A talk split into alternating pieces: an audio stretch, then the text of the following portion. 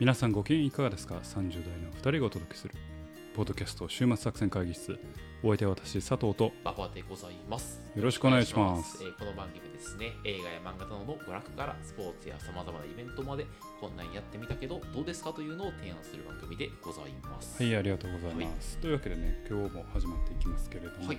えーオープニングなんですけれども、あのちょっと前にですねえーっと馬場さんが、えー映画うん、マーベリ マーベリトップガンマーベリトップガンマーヴェリックね。はい。あのまあ紹介してましたけど、まあ、私も見ましたという。見ていただきました。そんな話映画館で。をしてさせていただこうかなはいはいはい。と思んすけどういや面白かったですよ。はいはい。あの脚本もですね、あの正直馬場さんが言った通り、まあ、内容がないんですし、結構荒いというか、うん突っ込みどころもたくさんあるんですけうんあそど、こで飛行機あらへんやろ普通みたいな。うんあのね感情線だけ追っていくと、あれ脚本の非常になんでしょうね教科書通りの作り方をしてるそうなんだ。非常に、うん葛藤があってここで主人公を追い込んで、うんうん。えーだけれどもひっくり返してみたいなうんうんうんうん。ここを乗り越えてみたいな。非常になんだろうそこだけ見るとめちゃくちゃ教科書通り作ってるからまあすんなり見れるのかなと思いましたね。まあほぼ内容はご都合です。はい。なんでアメフトしたら仲直んねんとか。確かに。確かにアメフトですぐ仲直り仲直りとあかあの辺はご都合やしまあねあのもう少しメタレベルで言うとまあたまたまですけどこういう状況下の時のまあ他国に侵攻するアメリカっていう位置づけはなんか難しいなってところも多分あるんだろうなと思う、メタ視点で考えるとね、でもまあ人もお客さんもすごく入ってたし、うんあの映画館で見るべき映画かなと思いましたそうだよねう、ん、僕はあの、えー、とちょっとドルビドルビーのちょっといいあの映画か映画館というか、あのブース、ああ、うん、で見たのでちょっと、まあほ比較はできないですけど、なんか200円高いんですけどあー音も音良かったと思います、はい、でも一番最初にこういっちゃん興奮したのはもう出だしのシーンですよね。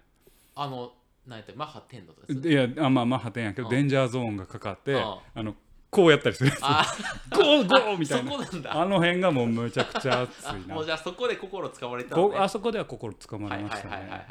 うん。あとほんまちょい役ですけど、エド・ハリスっていう、うん。あの俳優がめちゃくちゃ好きで。あそうなんだ。ああの最初のあの教官やってるあの頭ハゲた。あーはいエエド・ハリスがすごいかっこよくて好きなんですけど、はい。エド・ハリスにちょっと僕は燃えてましたトムにはまあトムはかっこいいけど、うん、そうそうな。るほどね。はいはい。あでもよかった。あのとても楽しんでもらえたようで。いや、はい。おかげさまで。で僕のプレゼンでみあの、ね、楽しんでくれるのはなかなかないから。ああうん。まあまああなたのプレゼンというかもともと見に行くよっていう。なんでそうちょっとさそういう時はいいやん。あそうね。言ってくれて。そうままさにあの今言ってくれた通り、うん。このあのポッドキャストはですね、えーっとまあ考察だなんだ言うてますけど、はい。相手に対して、はい。まず目の前の相手に対して、はい。こんな作品あるよっていうのを、まあ、プレゼンする番組ですございますから、まあその相手に刺さるかどうかっていうのが大事ですからね。はい。うん。あの全然関係ないんですけど「トップガン」の中であの、まあ、私妻と見に行ったんですけど、うん。前にカップルがいたんですよね。でその前にいたカップルが、あの劇場があ映画が終わって、うん。その出ていく時にうん。何を話してたかっていうとお「アメフトのシーンムキムキじゃなかった?」って言って。ーこ「あそこなんや」って女の子そこ見るんや第一声そこなんやな、うん。っていうのがあって。あんまり飛行機とかに興味ないんじゃない？その。もう男の裸なんやみたいな。あ結局男も女も性欲なんかなって ちょっと思っちゃったっていうのとあれ、まあ、映画の裏話でうん。あのツイッターとか見てると「あのトップガン」のねうん。あの公式ツイートがあるんだけどあれあのシーン撮る前にみんな筋トレしてうん。パンプアップさせてるよ。そうなんだ。ああの筋トレして一時的に血流がおあの良くなって筋肉が盛り上がるうんあの状態を作ってから彼ら撮ってますからなるほど。その筋肉に対する並々ない並々ならぬ努力それを味わってほしい。劇場で。あ劇こいつらやってんなやってんなあこいつらやってんなみたいな。ね、はいみんなちゃんとそこにね注目していただいてありがとうございます。とはいいうことでね、まああのいろんな映画を あの取り上げますけれどもねぜひ見ていただければなというふうに思います、えーというわけで、えー今からまた本編はい。入っていきます、はい。えー今日もポッドキャストお週末作戦会議室始めていきます。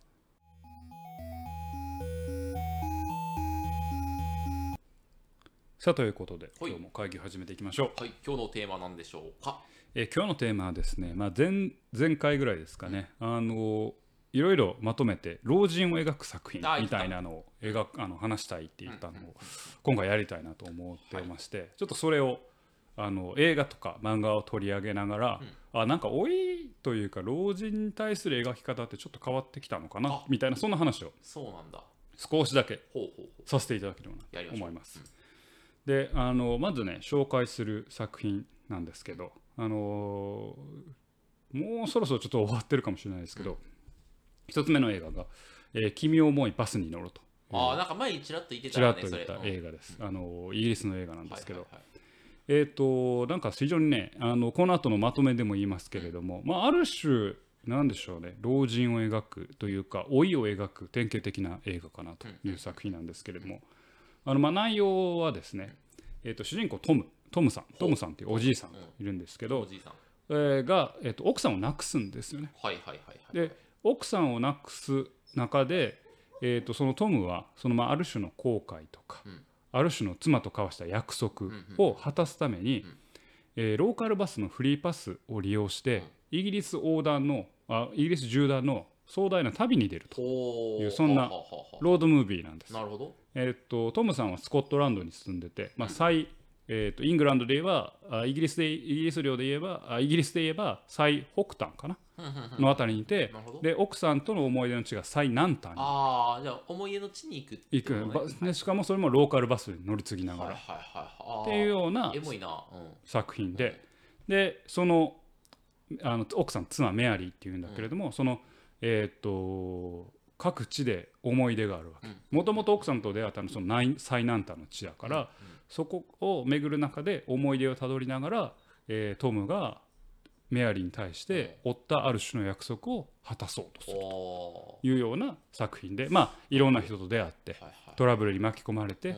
えーその中でもなんか作中で少しずつ明らかになってくる。いやある約束とか、ある秘密みたいなのが明らかになっていくとおいうようなお話でございーなるほど。えじゃあなんかその思い出みたいなのがクロスオーバーしながら映画が進んでいくそうなんですよ。はいはい、で作書作品の始まりはなんか割と秘密というか謎が結構あるんですよ。これ何のためにこの人行くのかとか、でどうやら話を聞いてるとなんかど病気だぞみたいな。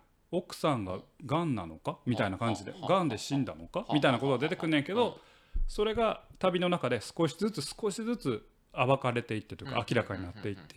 え実はこういうことがあってなぜこの人がこの旅をするのかっていうのが明らかになるほど。というような作品で、あの全体的に非常に脚本がうまくてですね、いきなり大きい情報をボーンって出さずにあ奥さんのためにこのトムは南を目指してるんだな、はいはいはい。でもなんで行くのかちょっとよく分かってないぞっていうのが会話の節々でちょっとずつちょっとずつ出てくる。ああうん。であれってあの視聴者がね見てた。これってこういうことかなと思ったのがまあどんでん返しって言ってはあれどんでん返しじゃないねんけど、えー途中の会話であこれ実はこういうことだったんだみたいなことがわ分かったりして、えーとまあ、そういうおじさんトムもうおじさんというかおじいさんトムの、えー、とロードムービーなんです。うん。であのまあさっき思い出の話しましたけれども作品中にもトムがあるところを歩いてる時に若かりしトムと若かりしメアリーがなんかフラッシュバックするみたいな。でトムが過去をたどってるんだなみたいなことがまあ少しずつ分かってきてと。まあ、非常になんか心温かくなる映画で、まあ、ストーリー上ねそんなに大きいことは大きなくてですねまあ見る人によっては退屈な映画あにはなりうると思うんですけど非常にゆっくりとしててうん。その中に小さな感動がもたらされると。はいうような映画であのこれも非常に面白い面白いというか。見終わった後割とあったかい気持ちにまあなるあったかい気持ちになる。映画ですよということでまあこれあのおすすめですというのが一つ目なんですけど。まずここでちょっと覚えておいてほしいうんのはですねなんか非常に典型的な老いというか老人を描く映画だなと思いましたと。うん。である種この老人を描くパターンって老人を描くパターンっていうか老いを描くパターンってえっとまあフォーマット的なものがあってうんうんうん過去の生産であったり人生の振り返りうん。っていうのがこのまず1個目のパターン。で「えっと君を思いバスに乗る」はまさにそのパターンなんです。でこれ多分この番組では紹介してないですけど僕「家へ帰ろう」っていうアルゼンチン映画を3年前くらいに見たんですけどこれも全く一緒なんですよ。うん。あのホロコーストを生き抜いたユダヤ人の老人が、うん。その友人との約束を果たすためにアルゼンチンからポーランドへ変えるという、そのロードムービーなんですよね。もうちょいあの君思いバスに乗るよりも、まあ、ポジティブに書かれるで明るくちょっとコメディタッチでも描かれるんだけれども、まあ、同じようなロードムービーで、えー、と老いた人、まあ、老人が過去を清算したい人生を振り返るんだ。の残り少ない人生で心残りを解消するんだっていうことをにドラマを当ててる、まあ、いわゆる就活いうやつやまあ、就活就活。でもう少し就活に迫ると、もうあなた死にますよっていう老人があとどう人生と向き合うんですか？みたいな。あの何家へ帰ろうとか君思いバスに乗るは、はいうん。その人まあちょっとネタバレになるんだけどえーっとその人に必ずしも死が差し迫ってない。なるほどね。あ、あの余命宣告されたわけじゃないけどないけど、うん。まあもっと言ったらまあ 君思いバスに乗るは、まあ、ネタバレですけど、実はガンダのはあの夫のトムの方だったってことがあまあこれネタバレすみませんけどもはいはいはいはい分かるんだけれども、あのうちへ帰ろうとかも別に死はそんなにいきなりフィーチャーされてなくて、ただ人生の生産とかうん。過去を向き合うことっていうのがフィーチャーなんだけど、まあ、もう少し終末っていう意味を言うともう追い先短いからどうやって生きていくんだろうみたいな。この人生をどうやって楽しむんだろうみたいな。うん。そういう映画、まあ、例えばなんでしょうね。あのあなたが言っていた、えーっと最高の人生の見つけ方とか。カウンケリストとか、まあ、死とどう向き合いますか？みたいな、うん。そういうことが、まあ、老人を書くパターンとか、老いを書くパターン。で結構多い作品かなと思って、でそのアンチテーゼ的にハリウッドだと超元気なおじいさんとかおばあさんのコメディみたいな。なんかあの前あのホラーでやってたよね。あのおじいさんがおじいさんの家に侵入した若者がなんかおじいさんにやられるまああの、うんあれはちょっと違う。あれはちょっと違うけど、うん。まあなんかそういうハリウッドだと超元気なお年寄りみたいなのを描いたり。うん。でもう少しこれがちょっと次に関わってくるんですけど、うんうん。若者をスポットライトを当てつつスポットライトを当てた若者とある種スペシャリストの老人との交流を描いてはいはいはいはい。あの若者の成長を描く、うん。若者を導いていていく老賢者として描く。みたいな作品が結構これ多分今までの多分型としてあるのかなと思っていて繰り返しになりますけど過去の生産なのか、うん。死とどう向き合うのか就活論なのか、うん。あるいは若者との絡みでえ若者を導く老賢者としてのうんうん。老人。はいはいはい。師匠的なね。師匠的な、まあ、そういう作品が結構ベースにあるのかな。型としてあるのかな。というところからちょっとひっくり返していこう。ひっくり返しているからちょっとトレンドが変わるかなっていう話をしたいんですけど、ああなるほど。最近はちょっとそれが変わってきていると。えーっと最近が変わってきたというかここちょっと今人気がある漫画作品うんから見るとちょっと変わったのかなっていう感じをちょっと受けたのでそれを紹介しますが。で一つ目が、えと映画化もう今今まさにやってるんでこれもぜひ見ていただきたいんですけど「メタモルフォーゼの縁側」ですね。この漫画に関しては、えと過去週末作戦会議室でもちょっと触れたかもしれないですけれども、えーっと鶴谷香織先生。はいがコミックニュータイプで連載していた、い。うんあまあでも5巻でも完結しているんですけれども、うんうんうんそれがまあ今回映画化になりました、はいはい。映画化されましあそうなんだ。た、はい、でそれ見てきて、うん。でおおむねというか、まあ、ほぼ原作通り、うんうん。まあ、微妙にちょっと違うところはあるんですけど、まあおおむね原作通りで。エッセンスは一緒かなという感じ、でまあちょっとその紹介もさせていただきますと,、えー、とまあ75歳の、まあ、老婦人である、えー一野由紀さんはい。が、えー、とある時、まあ、本屋さんで BL、うん。ボーイズラブの、はいはいはい。まあ、漫画にを手に取ると、うん。でそれが綺麗だなみたいな言ってた時にその本屋さんの店員である佐山うららちゃん17歳と、まあ、交流を持つようになって、はいはいはいその BL を通じたそのユキとうららの交流であ交流があの描かれるのが、まあ、メタモルフォーゼの縁側、で映画だと宮本信子さんがそのユキおばあさんであるユキさんを演じてあ実写版なんだ。あ実写はい版実写です、はいはいはいうららは芦田愛菜さんが演じて。っていう作品なんですけどこれ久々にねあのちょっと泣いた案件です。あ泣いたの？僕泣きました。あなた？あなたが。泣くの？泣く泣く。あ全然イメージ僕もここにこう涙袋あるでしょ。な泣くんです。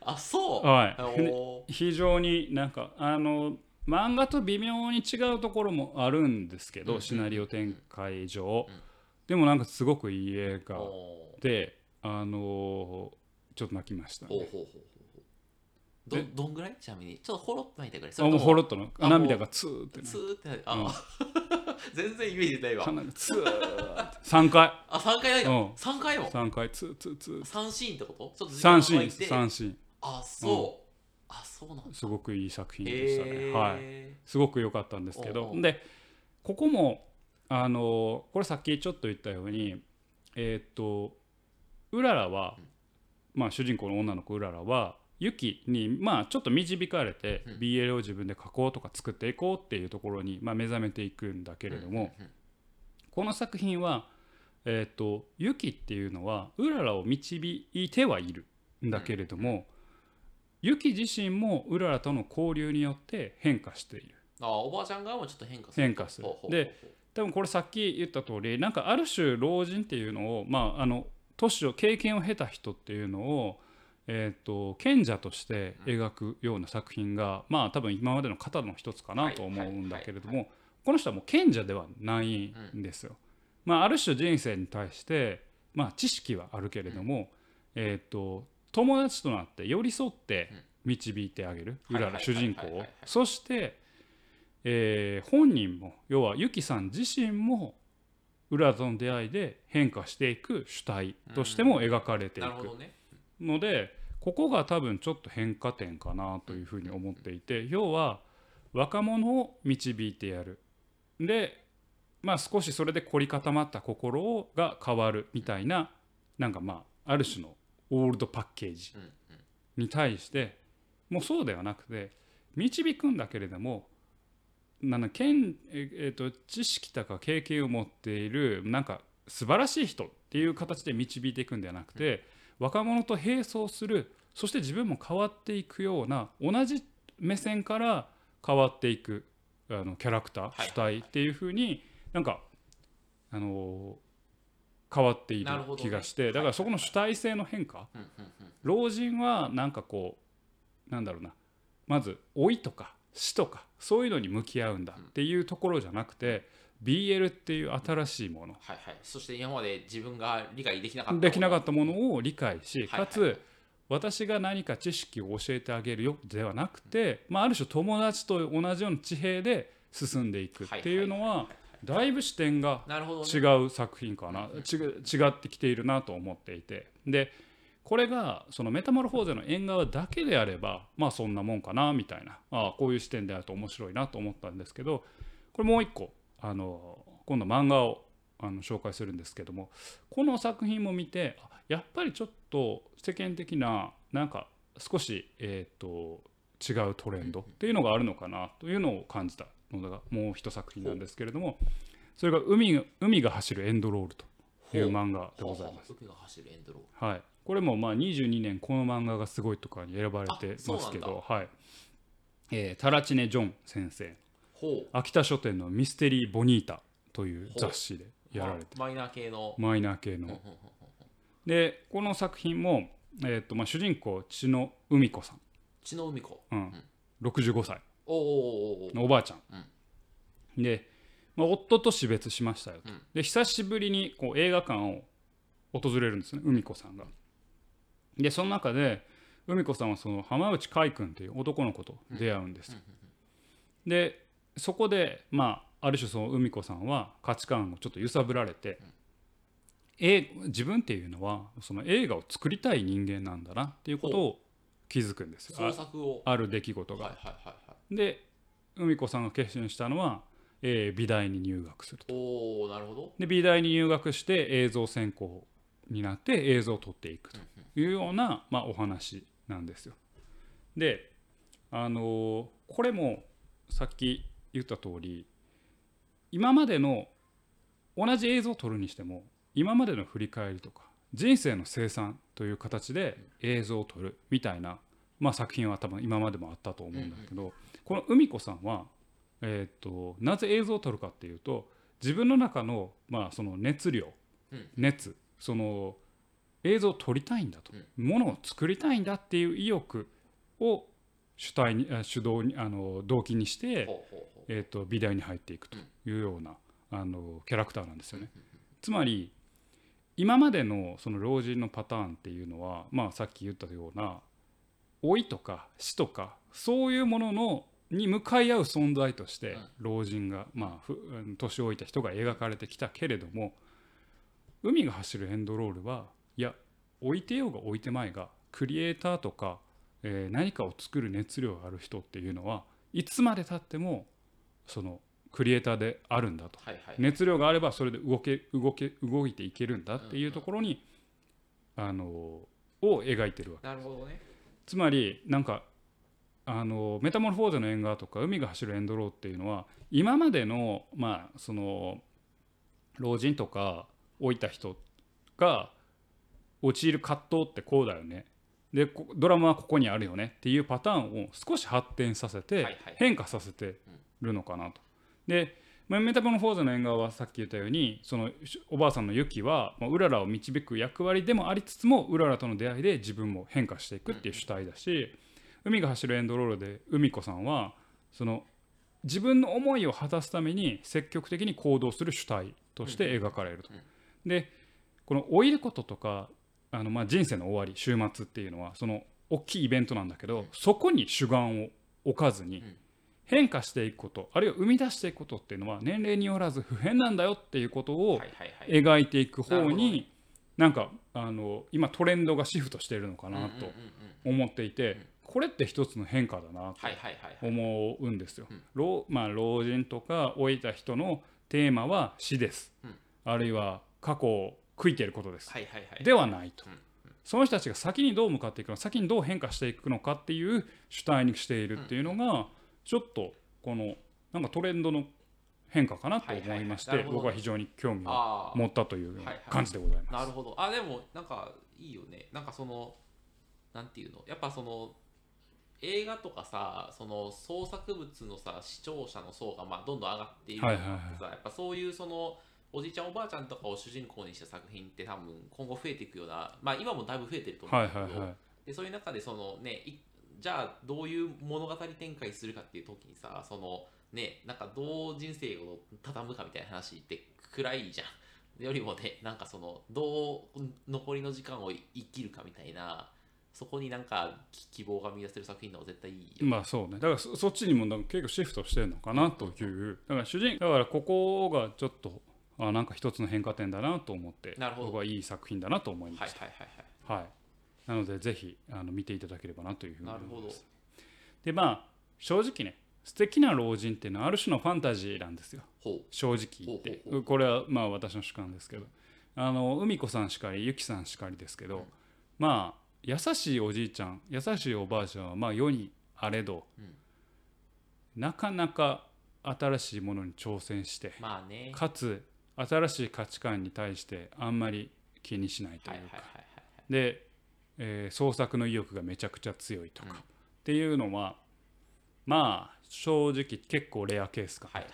世間的にも。だからある種のファンタジーを描かれてると思うんですよ。まあ、どうしても保守的になるし年老いている人は。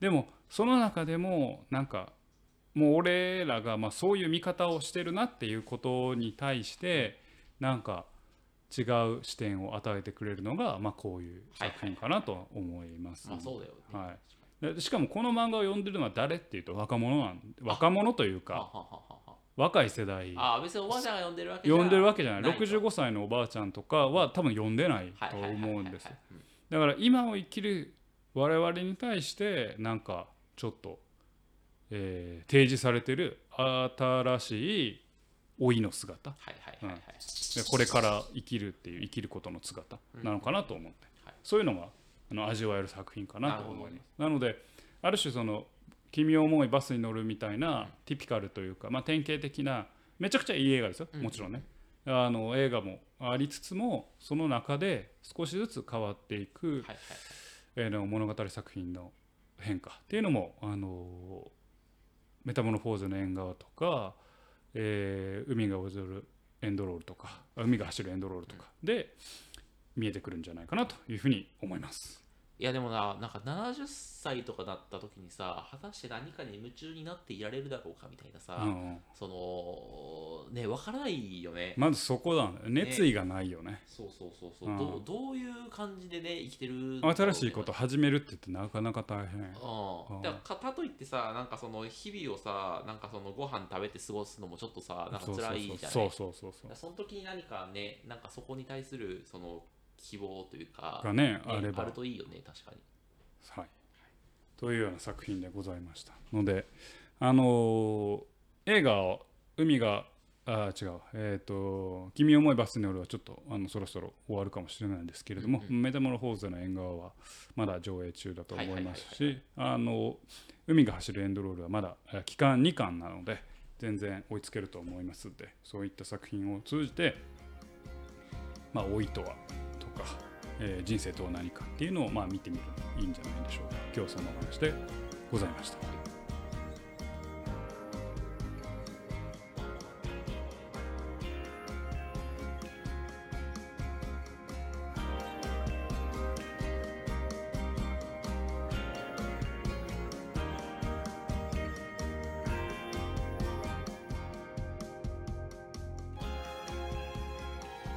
作戦会議室へお便りお待ちしております。お便りはポッドキャストのメモ欄に記載されたリンクよりアクセスいただき島作戦会議室ホームページメールフォームよりお願いいたします。またツイッターもやっています。週末作戦会議室でぜひ検索ください。お便りはツイッターにいただいても結構でございます。はい、というわけでね、えー今日は映画、ろまあ、ロエジンを描く映画というところでやってきましたけどね、なんか思い出に残ってる老人ってい？キャラクターって言いますか、老人キャラクター、はい、限界ですか？あちょっと先に言わないで限界ですよね、あなたは。今ゲームまで出てきたところですぐ言いますよね、うんはい、限界ですね。僕好きですよ。はい。みんな限界さん好きだよね。あなたうんいいですか？なんかこの絵がいいな。このらこの映画老人？老あ老人。人キャラ、ううんお年寄りキャラね。亀仙人かな。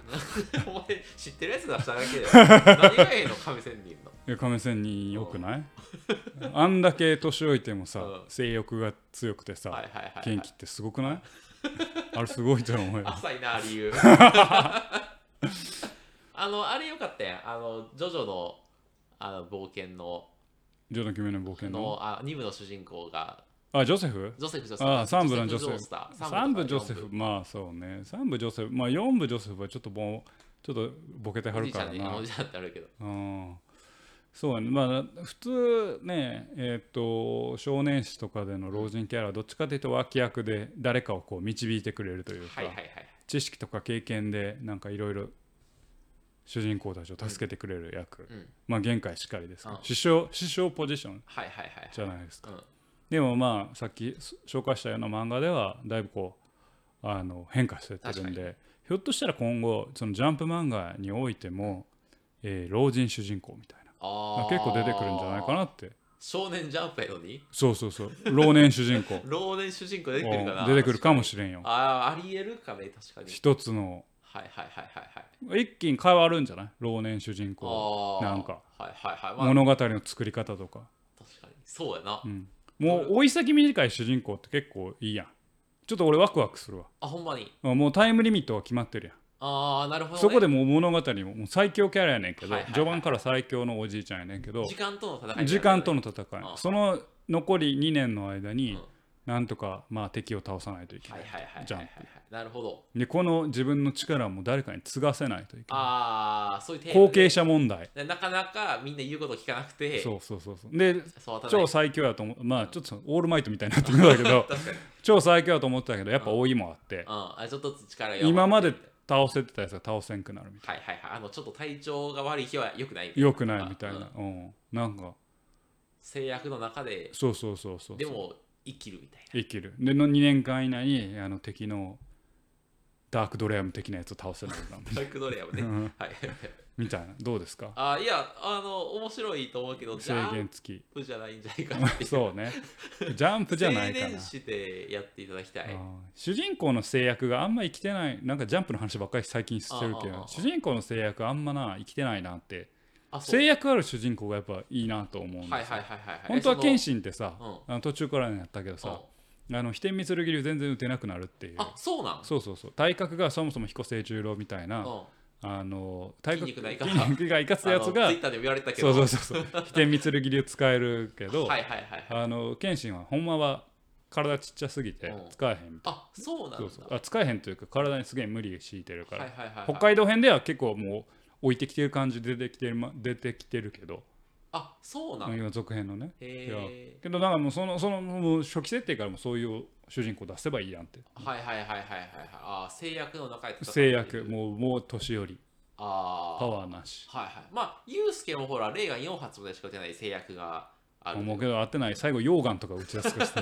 溶岩ってなんやねんみたいな。まあそこはもう富樫さんちょっともうやる気なくなってる。か らせやけど。まあまあまあねそんな思いましたね、はいはいはい。うん、だからまあ老いの描き方も変わってくるわけですよ、はいきっとね。はいなるほどね。うん。だからそういうのを期待しながらね次の我々が年老いた時には何か、ね、いいことがあるように願っていこうよ。まあまあそういう精神性に変わっていくといいよね、うん。なんかね。